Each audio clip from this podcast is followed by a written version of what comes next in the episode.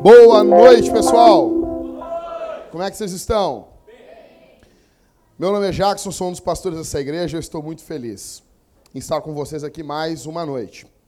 Bom, pessoal, uh, nós estamos entre uma série de sermões e a gente vai começar uma série nova uh, mês, uh, semana que vem. E hoje eu queria falar alguma coisa sobre com vocês. Eu não sei se vocês sabem, eu conheci Jesus em uma igreja pentecostal. Eu não conheci. Também? Bom, né? Então, eu conheci Jesus em uma igreja pentecostal, em uma igreja onde os irmãos viviam basicamente, muitas vezes, nós víamos uh, no dia a dia uh, as intervenções maravilhosas de Deus.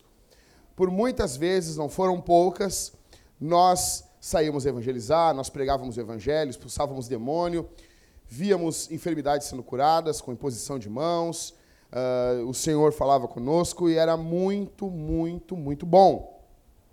Porém, e eu me lembro que tudo isso né, era muito engraçado. Deixa eu botar para cá meu cabo. E tudo isso era banhado com teologia reformada, que eu nem sabia que tinha esse nome. A teologia que a gente lia na época era a teologia do Lois Berkoff. É, é um cara muito reformado, tá?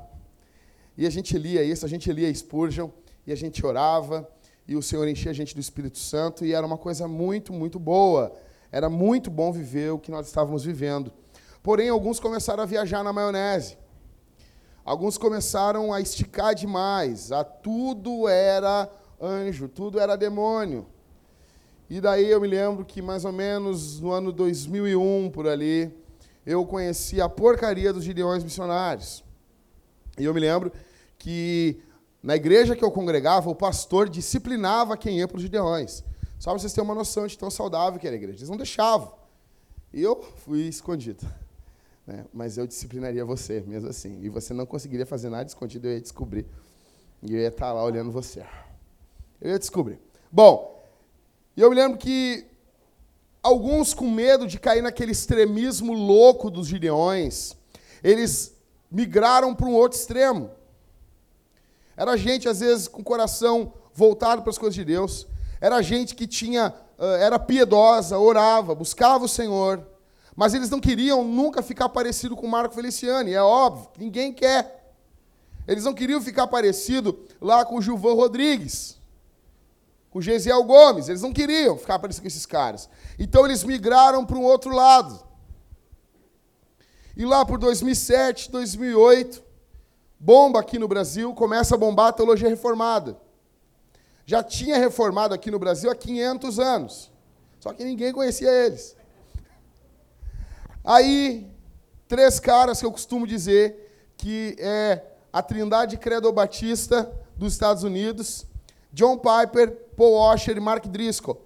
Esses caras entraram como uma avalanche aqui no Brasil. E foi uma bênção. Só que aí, Aí veio uma galera sensacionista, que eu respeito eles de paixão, amo eles, tá bom? Só discordo deles. E eles passaram a influenciar demais a igreja em muitos locais.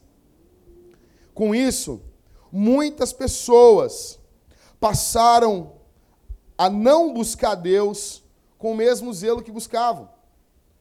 Deixaram de orar, deixaram de jejuar, deixaram de ler a Escritura com devoção deixaram de ter noção, se, se deixou de ter noção da presença ativa de Deus enquanto se evangeliza. Eu não sei vocês, caras, mas eu me lembro que quando nós saíamos para evangelizar, nós tínhamos certeza que algo ia acontecer, que Deus ia fazer alguma coisa. Nós saímos com expectativa do que Deus iria fazer. Eu me lembro disso. Nosso líder de jovens dizia assim: era, era sábado, mais ou menos uma da tarde, Estava gurizada toda lá, o culto começava às oito. Aí nós saímos, ele dizia assim: não voltem, tinha ensaio para o coral às seis horas da tarde. Ele dizia assim: não voltem aqui sem um convidado para o culto. Você não sabe o que é isso? Imagina, vamos agora evangelizar e não volta, não vem para o culto. Se tu não conseguir trazer ninguém para o culto, tu não precisa nem vir. Assim. Mas, cara, tu acha que tinha mimimi? Não tinha. Tinha expectativa do que Deus ia fazer. O problema é que hoje isso está sendo destruído. A devoção a Jesus e a missão em muitos lugares têm sido destruídos por causa de uma teologia morta, seca, que vem de muitas igrejas que já fecharam as portas, de muitos pastores que nesse momento estão no inferno, já estão mortos e queimando no inferno. Mas os seus escritos satânicos ainda influenciam a igreja brasileira.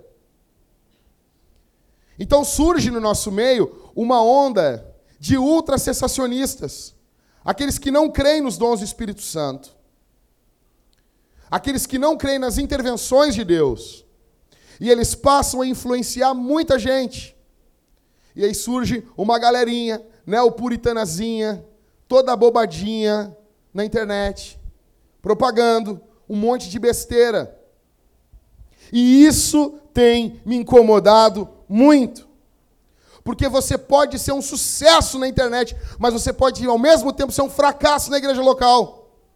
Não é a quantidade de views no YouTube que diz quem nós somos, não é a quantidade de curtidas numa página do Facebook que diz se nós somos de Deus ou não. Tem muita gente com muita voz na internet, mas que não congrega em lugar nenhum. E eles estão influenciando muita gente. Gente que não tem Bíblia, gente que não conhece Escritura. E isso tem me incomodado muito. E eu tenho ficado muito incomodado. Eu tenho ficado muito incomodado quando eu entro num culto e as pessoas não cantam. Isso me incomoda muito. Quando as pessoas ficam como espectadoras. Quando as pessoas têm vergonha. Tem vergonha na igreja de louvar o Senhor, mas não tem vergonha de estar num, num jogo de futebol gritando que nem um imbecil para um time. E isso, às vezes, a gente tem vergonha dentro da igreja, vergonha de louvar Jesus. E várias e várias coisas. Um exemplo, a missão e a devoção, elas estão intimamente ligadas. Conforme você vai conhecendo Jesus, você vai fazendo missão, é natural. Eu estou lendo a biografia, biografia não, o diário de David Briner, foi o genro de Jonathan Edwards. E foi o, o, livro ali, ele é editado pelo Jonathan Edwards. O Briner morreu em, com 29 anos, em 1700 e alguma coisa. Ele nasceu em 1718. Dia 20 de abril de 1718. E ele foi missionário no meio dos índios. E é lindo, a gente vai lendo o progresso, são curtos os dias. Ele vai contando como que ele orou, como que Deus foi se revelando para ele, e eu já estou na parte que o coração dele já está começando a arder por pregar o evangelho para todo mundo. Ele disse que enquanto ele estava orando, ele fala muito sobre isso. E eu lendo, eu lendo essa biografia, eu fiquei assim, meu Deus, por que, que nós. Onde?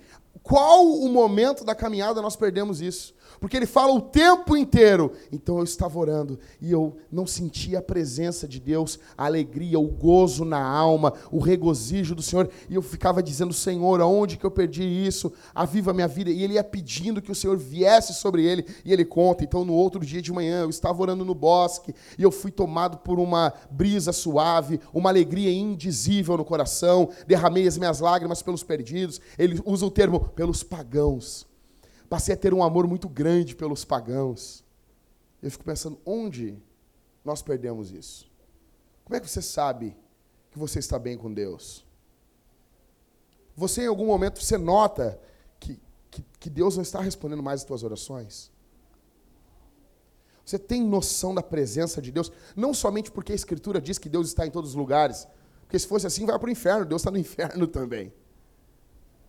Você sabe, você sabe disso, né? Que Deus está no inferno como juiz. Não é o diabo que atormenta as pessoas. Então, aonde nós perdemos isso? Alguns vão dizer que os dons cessaram.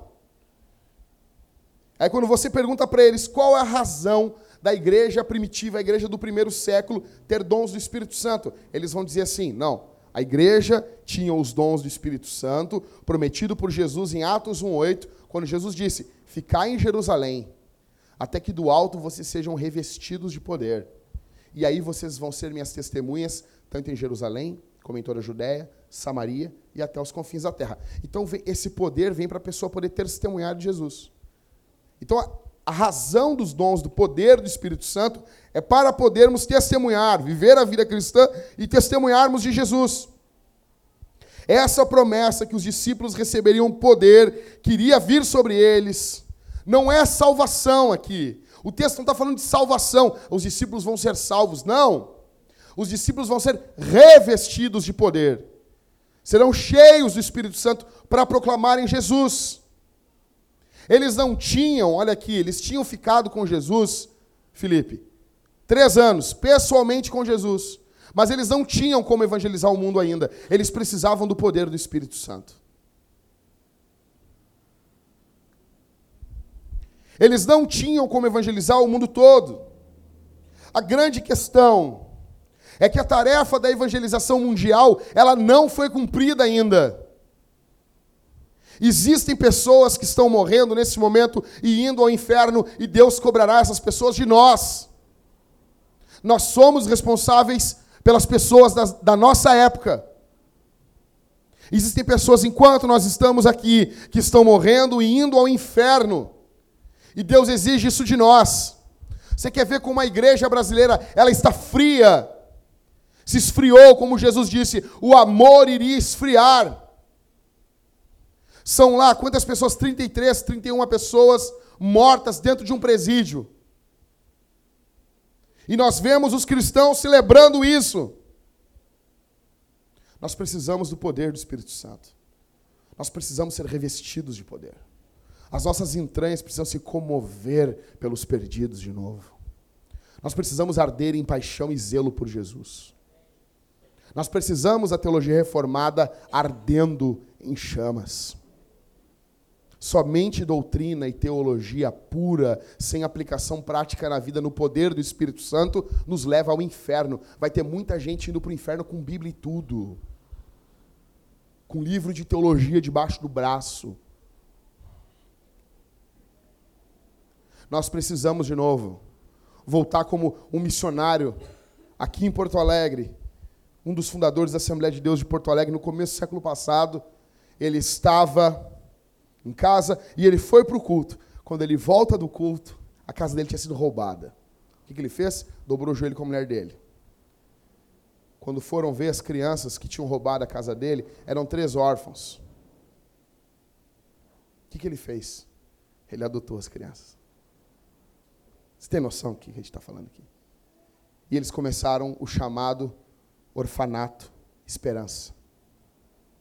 Por quê? porque eles notaram que tinham crianças roubando. Totalmente diferente da geração de cristãos Bolsonaro do nosso Brasil. Totalmente diferente.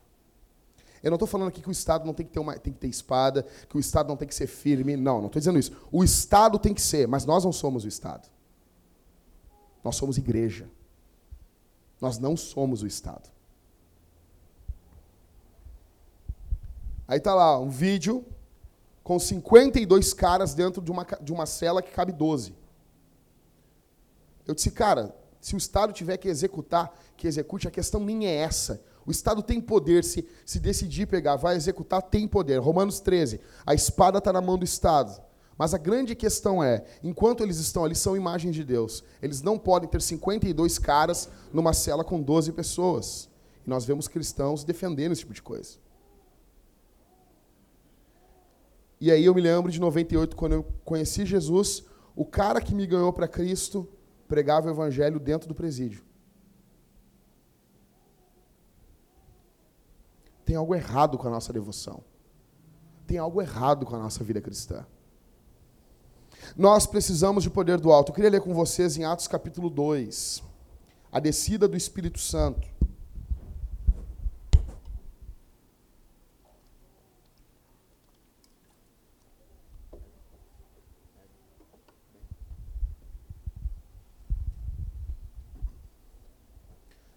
Atos capítulo 2.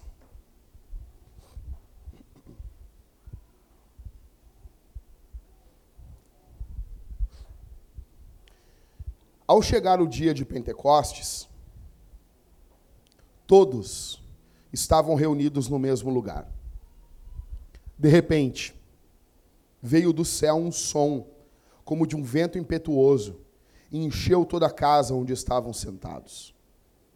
E apareceram umas línguas como de fogo, distribuídas entre eles, e cada um, um e sobre cada um pousou uma. Todos, todos, todos ficaram cheios do Espírito Santo e começaram a falar em outras línguas, conforme o Espírito lhes concedia que falassem. Estavam em Jerusalém judeus piedosos de todas as nações que há debaixo do céu. Quando o som foi ouvido, a multidão se aglomerou e todos ficaram confusos, pois cada um os ouvia falar na sua própria língua. E perplexos e admirados diziam uns aos outros: Por acaso, esses que estão falando não são todos galileus? Galileus são os caipiras da época, tá? São as pessoas do interior. Como então cada um de nós os ouve falar em nossa língua materna? Partos, medos e elamitas, habitantes da Mesopotâmia, da Judéia e da Capadócia, do Ponto e da Ásia, da Frígia, da Panfilha, do Egito, das regiões da Líbia, próximas a Cirene. Bons nomes para os teus filhos. E romanos aqui residentes, tanto judeus como convertidos ao judaísmo, cretenses e árabes, todos nós os ouvimos falar das grandezas de Deus em nossa própria língua, e perplexos e pasmos, todos diziam uns aos outros: o que isso quer dizer? Mas outros, zombando, diziam: Ah, eles estão embriagados com vinho.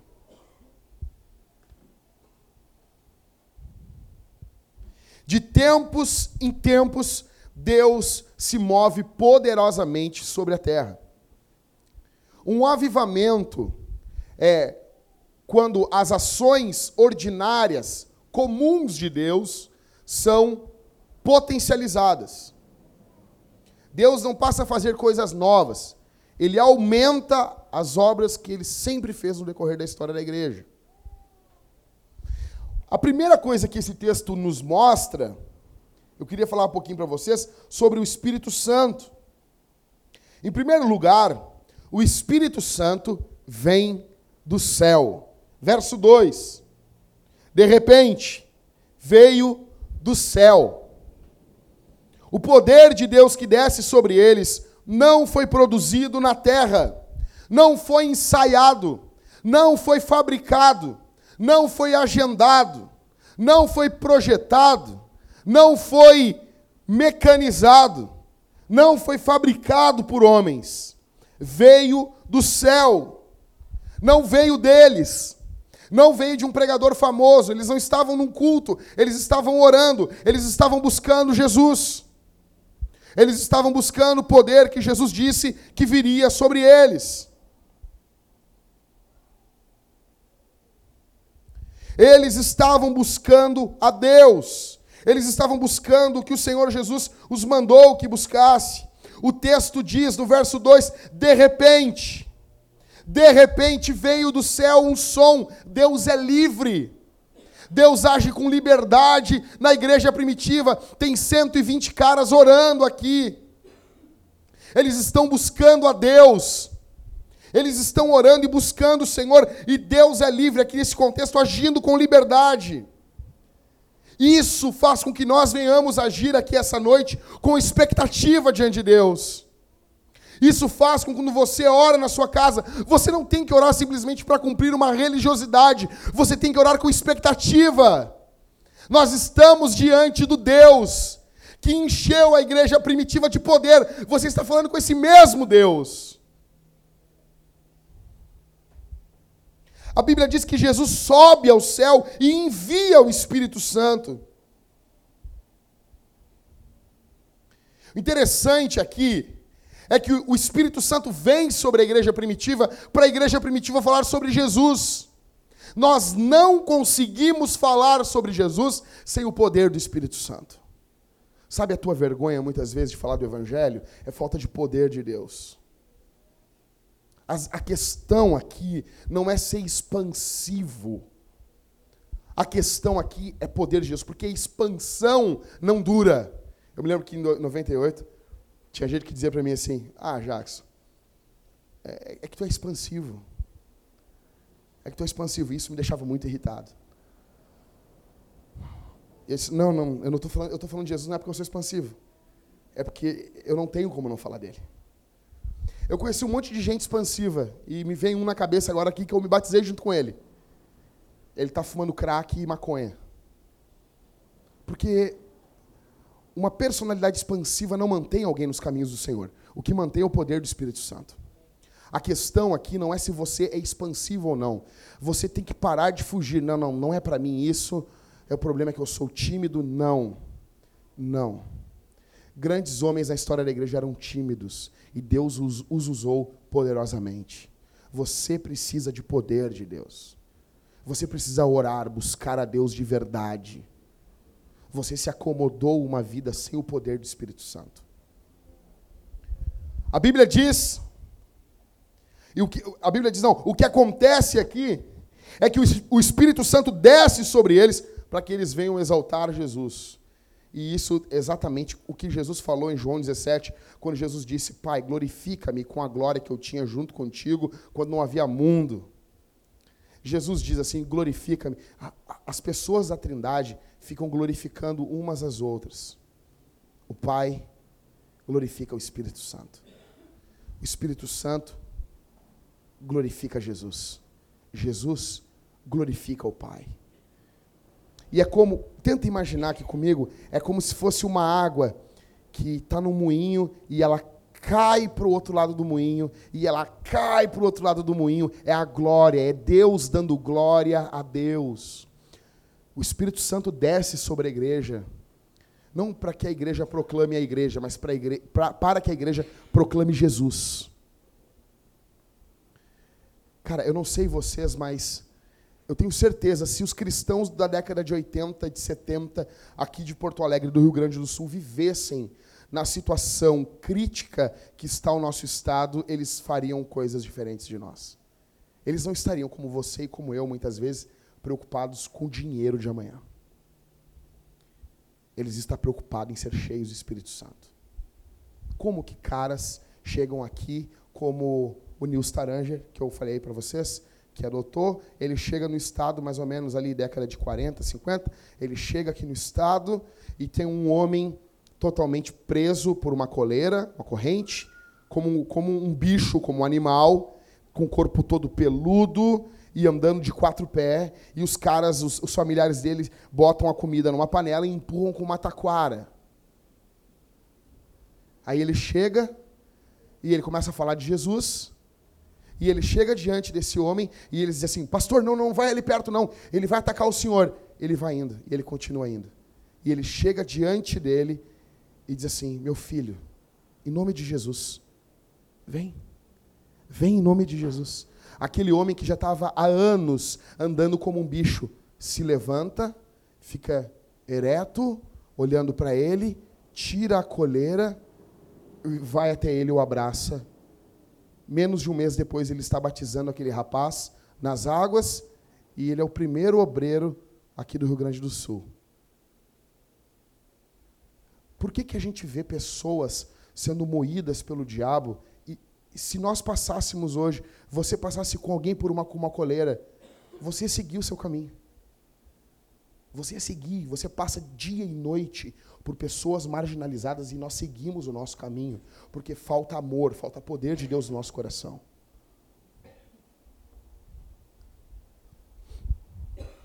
Você tem que entender o seguinte aqui, Atos capítulo 2, esses caras estão em Jerusalém. Cara, menos de dois meses antes mataram Jesus nessa cidade. Vocês estão entendendo isso aqui? Mataram o líder deles. Se mataram o líder, eles estão com ameaça de morte. E Jesus disse: Não se ausentem de Jerusalém, porque dava vontade de se ausentar. Vocês estão entendendo isso aqui? Quando Jesus, Jesus dá, manda um bagulho, é porque, porque os caras queriam fazer outra coisa. Fiquem na cidade. Não, mas é, Deus. Fica em Porto Alegre, fica. É um caos, fica na cidade. Esses caras estão para perder a vida deles, mas o foco deles, vocês não estão vendo eles orando aqui, Senhor, guarda minha vida, cuida não sei o quê. Ah, Senhor, salva o pinto da minha avó lá, que está morrendo de cachumba e não vai virar um, um passarinho bom para a gente comer no final do ano. Ah, Senhor, ajuda, me, ajuda com a minha unha cravada. Vocês não estão vendo eles orar isso. estão buscando o poder de Deus. Eles estão buscando o poder de Deus. Minha pergunta para você aqui essa noite: aonde está o teu foco aqui? Onde está a tua expectativa? Você busca mais uma casa própria ou ser cheio do Espírito Santo? Você tem que buscar a tua casa própria, meu velho. Todo mundo tem que buscar. Mas o que, que vem antes? Notem que esses caras, eles estão buscando o céu, mas eles não estão desconectados do dia a dia. E quanto mais eu busco a Deus, mais eu me conecto com o meu próximo. Quanto mais eu conheço de Deus, mais eu passo a amar o meu próximo. Não é uma espiritualidade alienadora.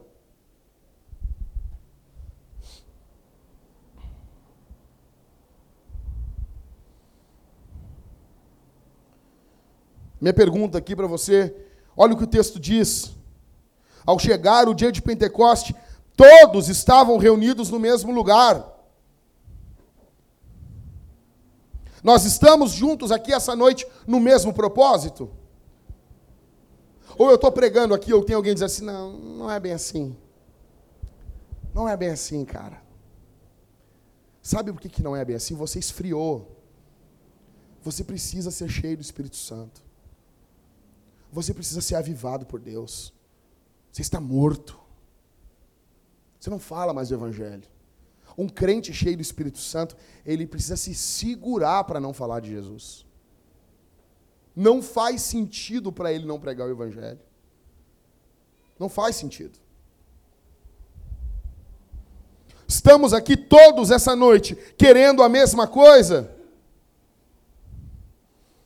Aí alguém diz assim para mim assim: não, Jackson, as coisas sempre foram assim. As coisas sempre foram assim, Jackson.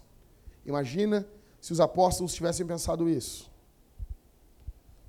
Então, em primeiro lugar, o Espírito Santo vem do céu. Você não consegue agendar, você tem que buscar, pedir, se humilhar. Dois, ele vem como um som. Verso 2. De repente, veio do céu um som. Não foi barulho, não foi algazarra, não foi bagunça. O termo grego aqui é ecos. O mesmo termo utilizado por Lucas no seu evangelho, no capítulo 21, verso 25, quando diz o bramido das ondas. Esse som foi um som audível, foi um som público. Todos ficaram sabendo que Deus, mais uma vez, estava entrando na história da sua igreja. O poder do Espírito Santo, o avivamento, ele é algo público. O som desse derramamento é algo forte, impactante. O Espírito Santo vem como um vento, como um som como de um vento. Ele rompe o silêncio ali. E eu fico muito triste quando nós cultuamos a Deus como se cultua num cemitério. Como se cultua num cemitério. As igrejas do Rio Grande do Sul aqui, muitas delas, muitas delas, estão com a sua ortodoxia, a sua forma de crer perfeitinha. Mas são igrejas que não possuem paixão por Jesus. Quando canta, não, não se cantam, não cantam com vida, não cantam com alegria a Jesus. O culto é apenas, não, vamos lá, vamos lá, bateu o cartão. Afinal de contas, é sempre a mesma coisa. E vão diante de Deus como as pessoas iam lá no período de Malaquias, desonrando o Senhor, zombando da oferta, zombando do culto. Apocalipse mostra que o culto no céu ele tem júbilo. Você não vê o céu em silêncio. O que você vê em Apocalipse é alegria plena. Você vê os 24 anciãos. Você vê os anjos louvando, você vê muitas coisas, mas você não vê, ai meu Deus, sabe? Na hora que, imagina, vamos cantar, vamos cantar para Jesus. Cara, vocês tinham que falar, dizer, quando, quando o Cauê ou a Jéssica dizem, pessoal, vamos cantar para Jesus, vocês tinham que dizer assim, não, eu posso. Vocês têm que entender isso. Que não é todo mundo que quer que vai cantar para Jesus. Os adoradores é Deus que procura. É Deus que escolhe. É Deus que seleciona quem vai louvar a Ele. Você tem um privilégio, meu velho. Você tem um privilégio de dobrar o teu joelho diante de Deus. Se não fosse a Escritura, hoje vocês estariam dobrando o joelho diante de uma pedra, de um pedaço de pau. Porque nós somos estúpidos. O ser humano é estúpido. O ser humano não consegue chegar até Deus. O ser, o ser humano precisa de Bíblia, precisa de revelação. A Escritura é a revelação de Deus.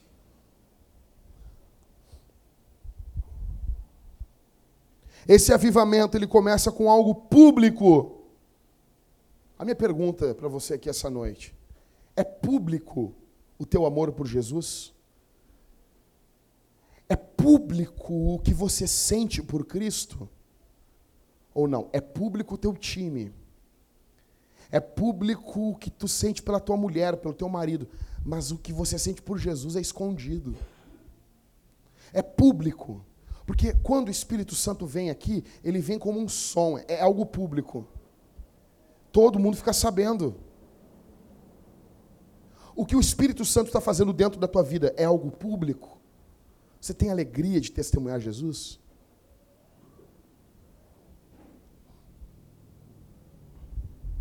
É pública a tua sede por Deus? É pública a tua necessidade por Jesus? Em terceiro, então, em primeiro, o Espírito Santo vem do céu.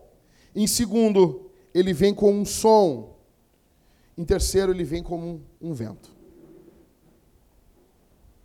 Ele é veemente. Olha o que o texto diz.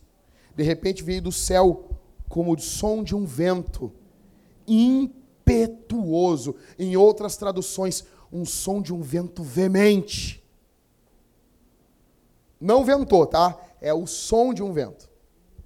As pessoas ficam assim: ah, entrou um vento, voou o cabelo das irmãs. Não. O texto diz: veio o som como de um vento. Mas por que de um vento? Isso mostra a natureza do Espírito Santo ele é inescrutável. O Espírito de Deus, igreja, o Espírito de Deus é indomável. Nós não conseguimos limitar o Espírito Santo.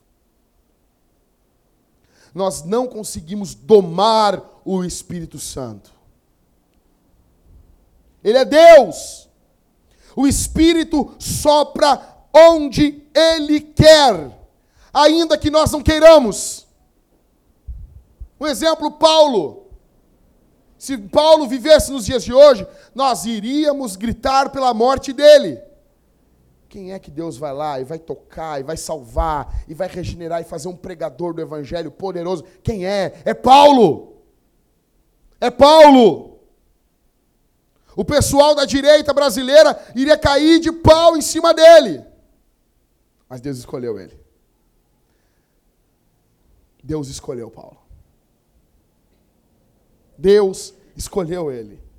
O Espírito sopra onde Ele quer, na rua, no templo, no hospital, no campo, na cidade, no prostíbulo, nas boates. Deus salva onde Ele quer.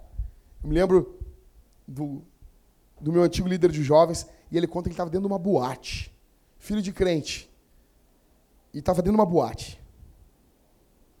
E ele conta que uma vez ele ia sempre naquela boate, e ele conta que uma vez Três da manhã, ele está lá dentro. Ninguém pregou para ele. Não tinha ninguém falando para ele. Tinha uma mãe que estava orando em casa por ele.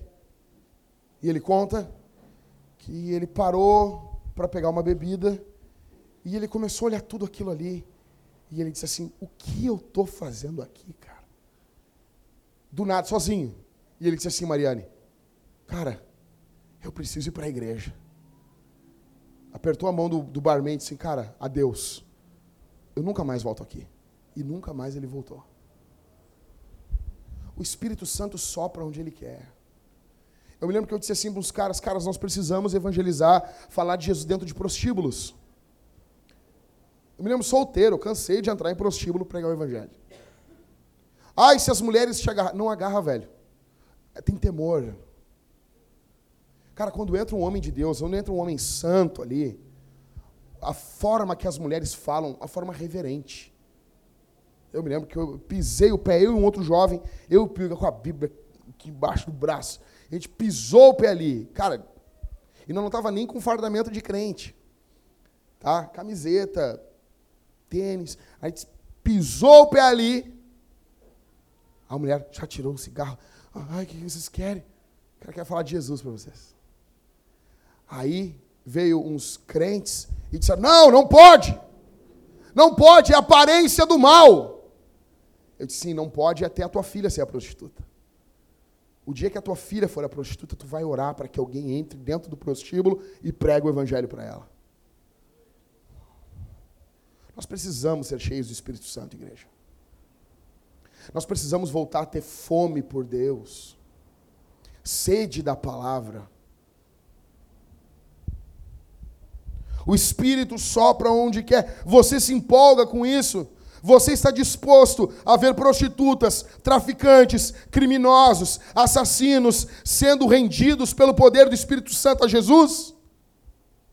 Deus tem chamado algumas pessoas aqui para pregarem nas ruas. Por que, que você ainda não foi?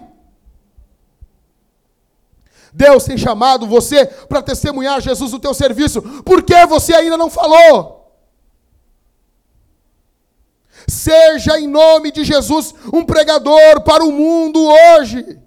Deixe o mundo ouvir a tua voz. Nós precisamos de gente. Eu falava com o Rodrigo, Rodrigo, nós precisamos falar de Jesus nesse bairro, Rodrigo. Nós precisamos, Rodrigo. Nós precisamos tomar conta desse bairro para Jesus falar do Evangelho. Só que gente vai dizer, vamos fazer sábado? Ah, sábado eu não posso. Eu tenho uma coisa. Sexta eu não vou poder, eu tenho que ir na minha avó. Na quinta não dá. Eu tenho um chá de panela. É, é chá de panela? Fala. Eu acho que é. daí na, no, na segunda não dá. Eu tenho que ir no cinema. Não vai dar, eu tenho aniversário da prima da minha vizinha, eu não vou poder ir. Eu não tenho como estar tá lá. A grande questão, igreja, a grande questão é que em nós, o que está faltando dentro da gente é amor por Jesus. E quem faz isso é o Espírito Santo. Você e eu somos tão depravados que nós precisamos que o Espírito Santo mexa na nossa vida.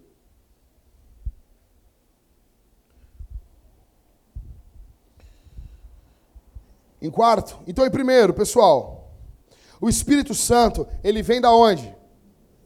Da onde? Segundo, ele vem como um. Em terceiro, ele vem como um.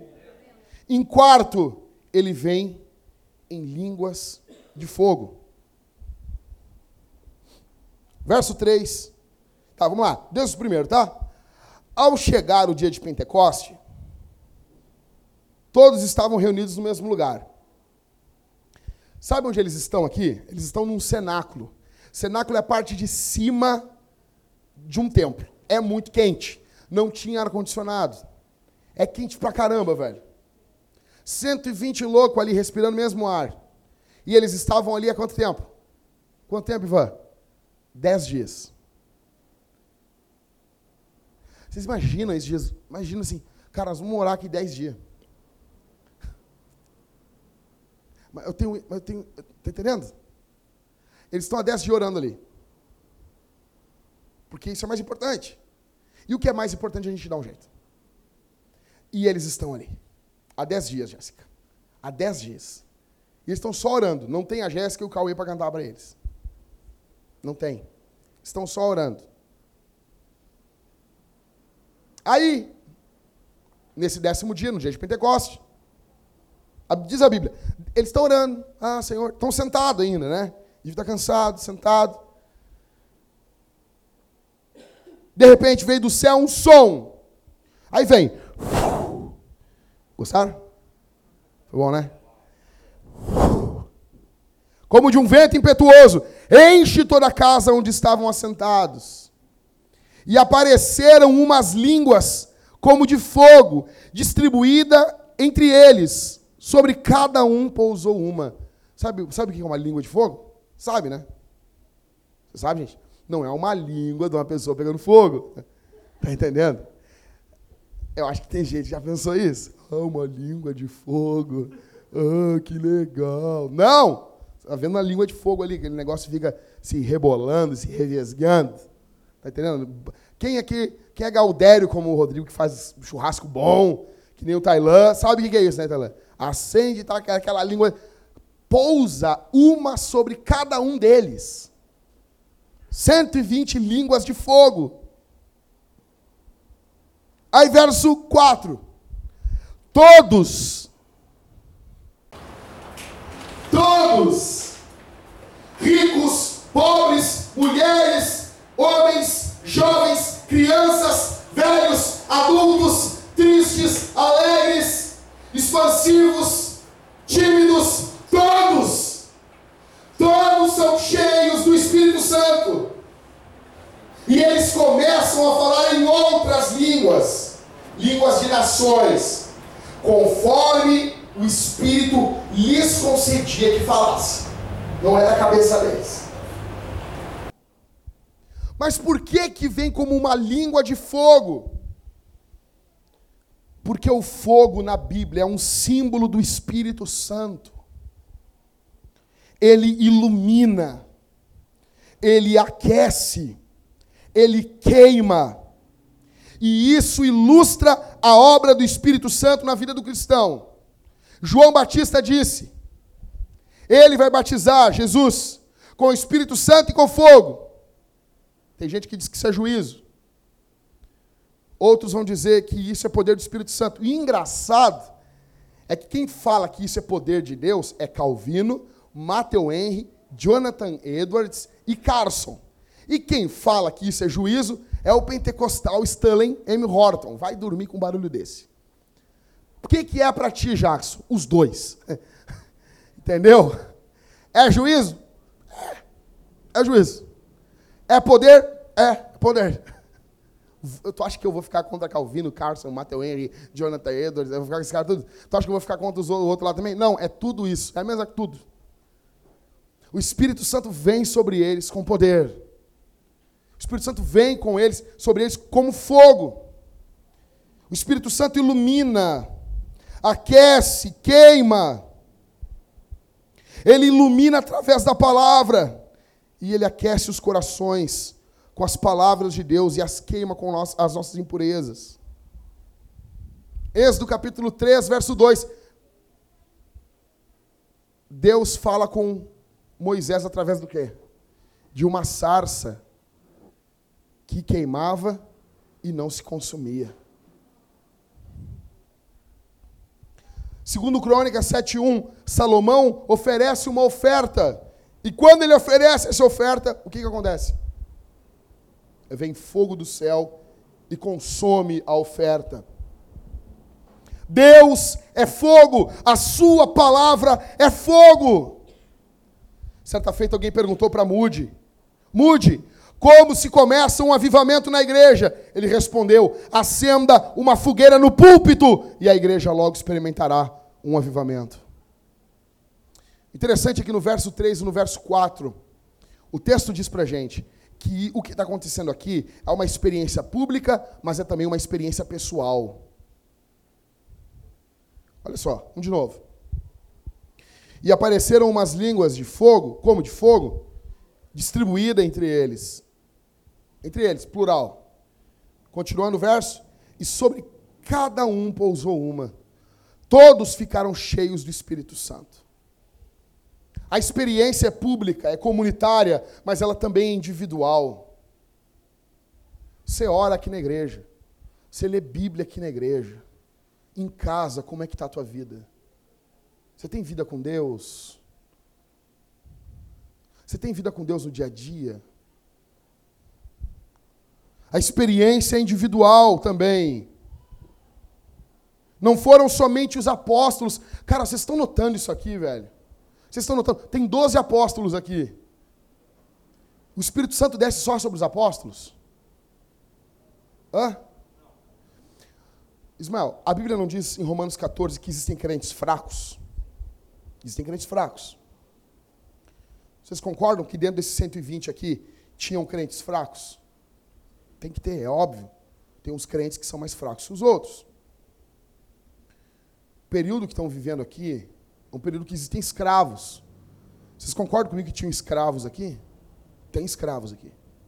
Vocês concordam comigo que o período que está acontecendo aqui, as mulheres não entravam no culto. No culto judaico, elas não entram. Não existia sacerdotisa. Não existia isso. Não, você não vê isso. Só que as mulheres estão aqui orando com eles aqui. Tem mulher orando, porque no capítulo 1, Lucas conta pra gente que a mãe de Jesus estava ali junto, orando. Então tem mulher orando ali, velho. O Espírito Santo vem sobre todos. A questão é, você não precisa ser pastor para ser cheio do Espírito Santo. Você pode ser cheio do Espírito Santo do jeitinho que você é.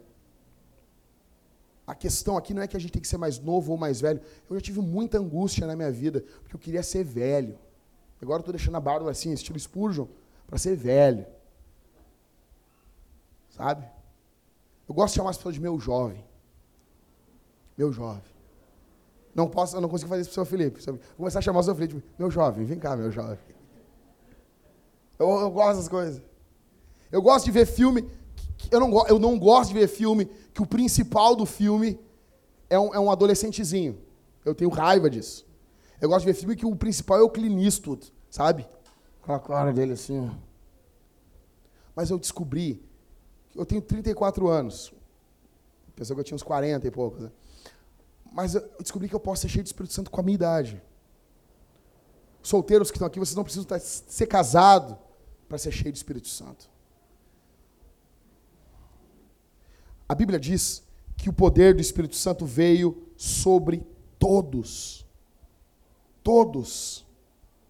Apóstolos, seminaristas, homens, ricos, pobres, mulheres, escravos, servos, livres, todos. Todos foram cheios do Espírito Santo. Eu pergunto para você aqui essa noite: você tem vergonha do Espírito Santo?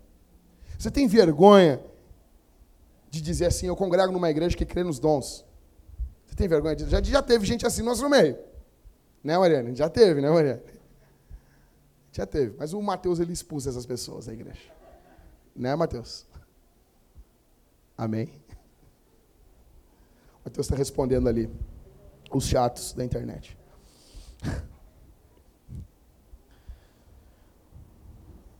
Você se preocupa com a sua reputação? Você tem vergonha de afirmar que você congrega em uma igreja que crê nos dons, ou que você foi evangelizado e quem ganhou você para Jesus foi um pentecostal? Eu conheço gente que estava todo cagado, mijado. Quem pregou o evangelho foi um pentecostal. Depois sai falando, não, não, não, sou reformado, sou reformado.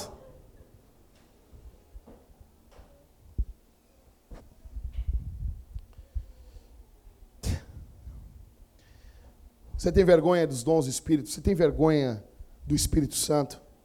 Você abandonou a busca pelo avivamento por causa dos excessos dos neopentecostais? Você não nota, cara, você ficou frio na fé. Você esfriou. Você esfriou. Você está extinguindo o Espírito Santo na sua vida. Você tem medo de ser zombado? Você tem medo que riem, vão rir da cara de vocês? Verso 13 que, que diz a Bíblia aqui? Os caras sendo cheios do poder de Deus. Deus descendo sobre a vida deles. Deus dividindo a história. Verso 13. Mas outros zombando e diziam: estão embriagados com vinho. A grande questão é: nós queremos nos apresentar a Deus ou aos homens? Nós queremos ser cheios do Espírito Santo ou cheios de aplausos? Você quer ter uma vida de oração ou você quer ter uma vida de vitrine?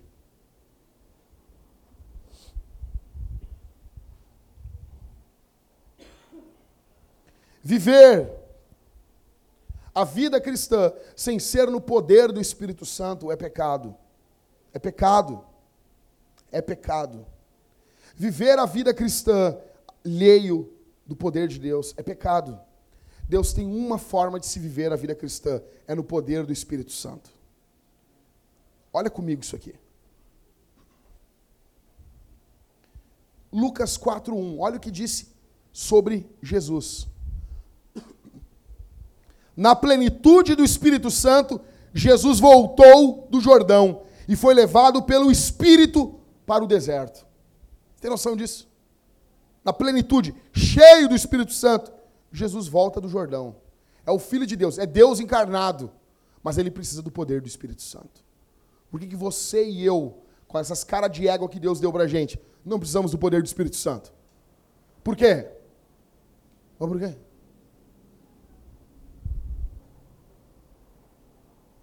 A boa notícia para você e para mim aqui essa noite é que Jesus não desprezou o Espírito Santo. Jesus viveu uma vida no Espírito Santo, ou seja, quando nós desprezamos e recorremos a Jesus, Senhor, nos perdoe por termos desprezado o Espírito Santo, a vida de Jesus, por não ter desprezado o Espírito Santo, o mérito disso vem para nós. A boa notícia para você é que Jesus não desprezou o Espírito Santo.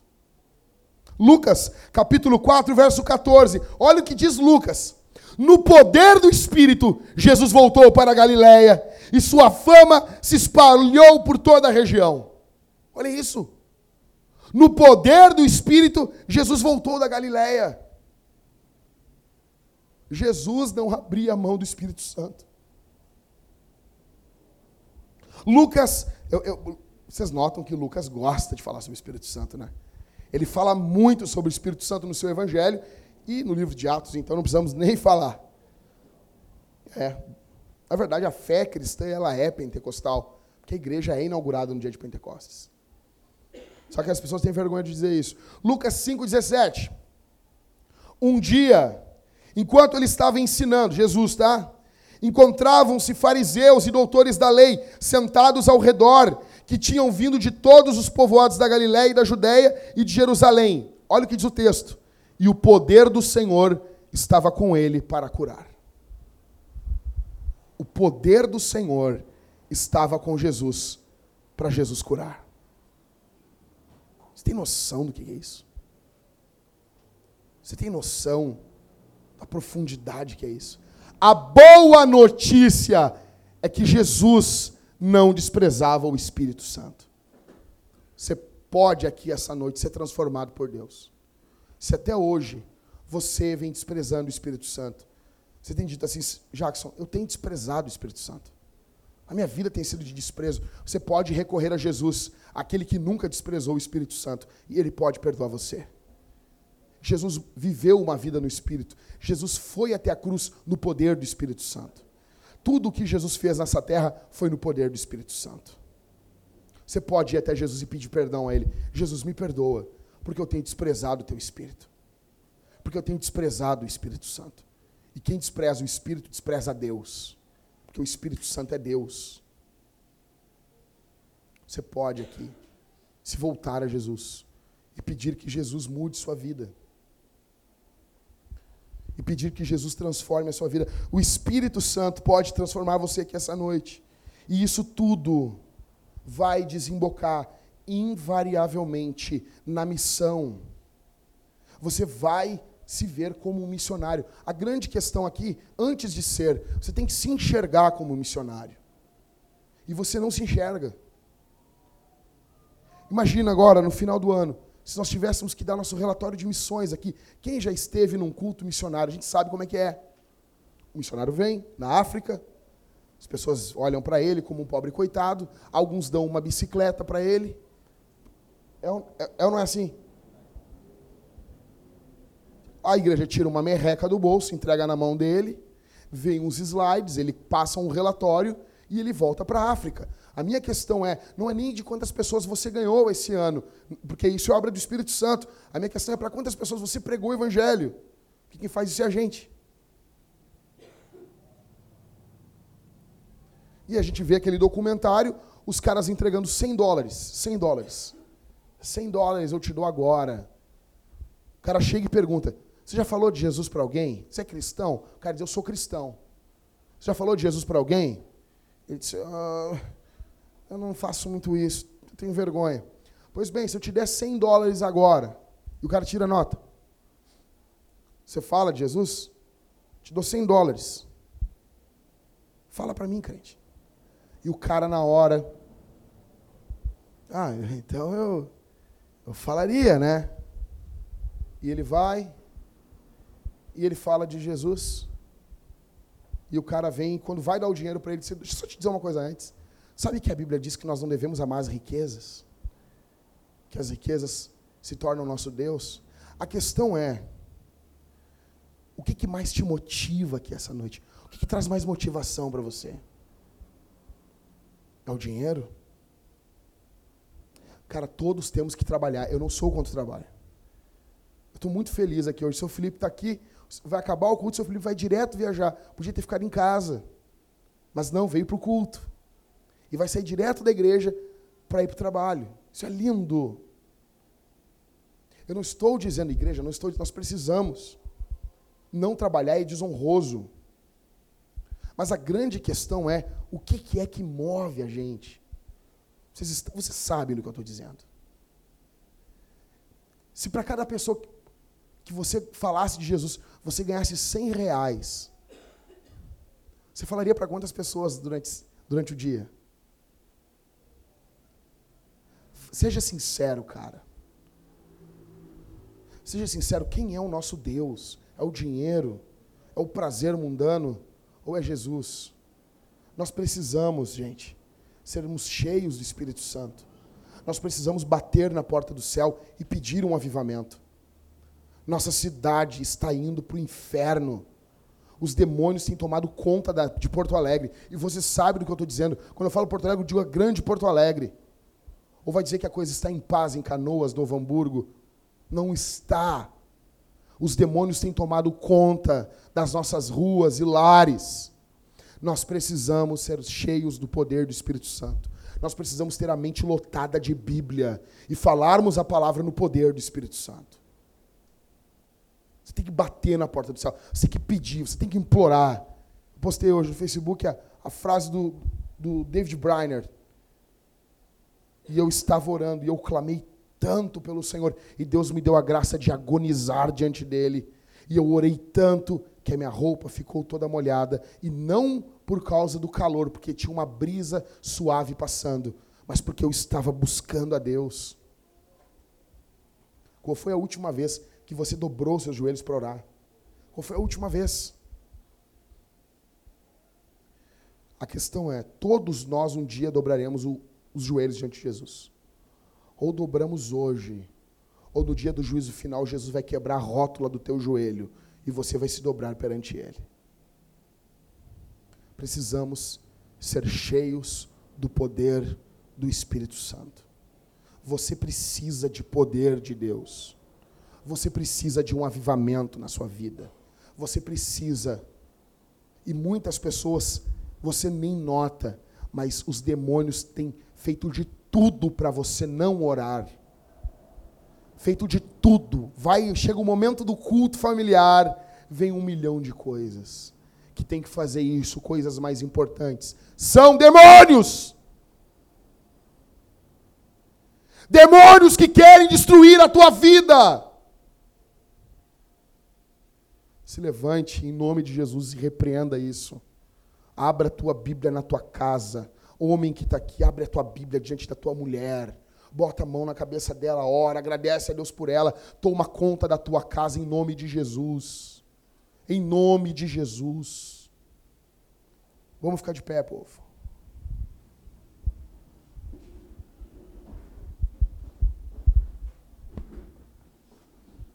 Eu quero orar por você. quero orar. Feche os seus olhos. Onde você está nesse momento? Nesse momento, feche seus olhos. Feche seus olhos.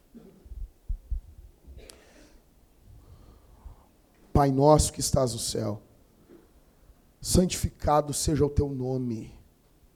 Venha, Senhor, o teu reino. Seja feita a tua vontade, assim na terra como no céu. O pão nosso de cada dia nos dá hoje. Perdoa as nossas dívidas e ofensas, assim como nós perdoamos os nossos ofensores e devedores. Não nos deixa cair em tentação, Senhor. Livra-nos do mal, porque teu é o reino, o poder e a glória para todos sempre. Amado Salvador, amado Senhor, envia teu Espírito sobre nós. Envia o fogo divino para aquecer os nossos corações. Envia, Senhor, ó Deus, que sejamos missionários cheios do teu Espírito. Em nome de Jesus, Senhor. Que venhamos nos levantar no poder do teu Espírito que venhamos caminhar no poder do teu Espírito, que venhamos andar no poder do teu Espírito, que venhamos pregar no poder do teu Espírito, que venhamos cantar no poder do teu Espírito, que venhamos te cultuar no poder do teu Espírito, que venhamos te amar no poder do teu Espírito, que venhamos ler a Escritura no poder do teu Espírito, que venhamos expulsar demônios no poder do teu Espírito que venhamos ser cheios pelo Teu Espírito Santo. Envia o Teu poder sobre nós, Senhor. Nós não queremos ser uma igreja oca, vazia do Teu poder, Senhor. Vem sobre nós, Senhor. Vem que nós viemos ser mergulhados do Teu Espírito. Enche a nossa vida do Teu poder, ó Deus por causa de muitas pessoas que têm brincado com teu espírito, a nossa geração tem virado as costas para a devoção. Vem sobre nós, Senhor. Vem sobre nós, Divino Espírito. O mesmo Deus, Senhor, que se moveu na vida de David Breyer, na vida de Jonathan Edwards, na vida de Charles Spurgeon, na vida de John Wesley, na vida, Senhor, de homens que pregaram o Evangelho, Senhor vem sobre as nossas vidas, aquece os nossos corações, Senhor. Porque muitos de nós temos tido dificuldade de vencer os pecados, vícios malignos, porque nos falta o teu poder, Senhor. Vem sobre nós, Divino Espírito. Vem sobre nós, Senhor. Nós queremos te cultuar diferente, nós queremos caminhar diferente, nós queremos andar diferente, Senhor. Em nome de Jesus. Em nome de Jesus, Senhor, a nossa geração tem sido uma geração patética. É uma geração patética, Senhor. Nós temos tempo para tudo, menos para as tuas coisas. Nós temos tempo, tudo vem antes do Senhor. Nós precisamos do teu poder. Ah, Senhor. Ah, Senhor, se o Senhor rompesse os céus e descesse aqui essa noite, se o Senhor viesse com poder sobre nossas vidas, Senhor, nossa história seria diferente, Senhor. Ó oh Deus, ó oh Deus, ó oh Deus, ó Deus, ó Deus, temos somente essa vida, temos somente essa oportunidade, vem sobre nós, Senhor. Nós queremos proclamar Jesus em Porto Alegre mas nós não somos melhor, nós não somos melhores do que os apóstolos, do que a igreja primitiva. Homens que não abriam mão do teu poder, do teu revestimento, Senhor. Vem sobre nós. Aviva-nos com fogo. Aviva a nossa vida, Senhor. Em nome de Jesus, Senhor.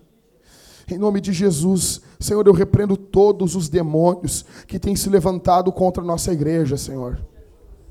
Todos os demônios que têm tentado oprimir a nossa igreja, que têm tentado destruir a vida dos irmãos, fazendo com que eles não leiam a Escritura, não orem, não tenham uma vida de piedade e devoção.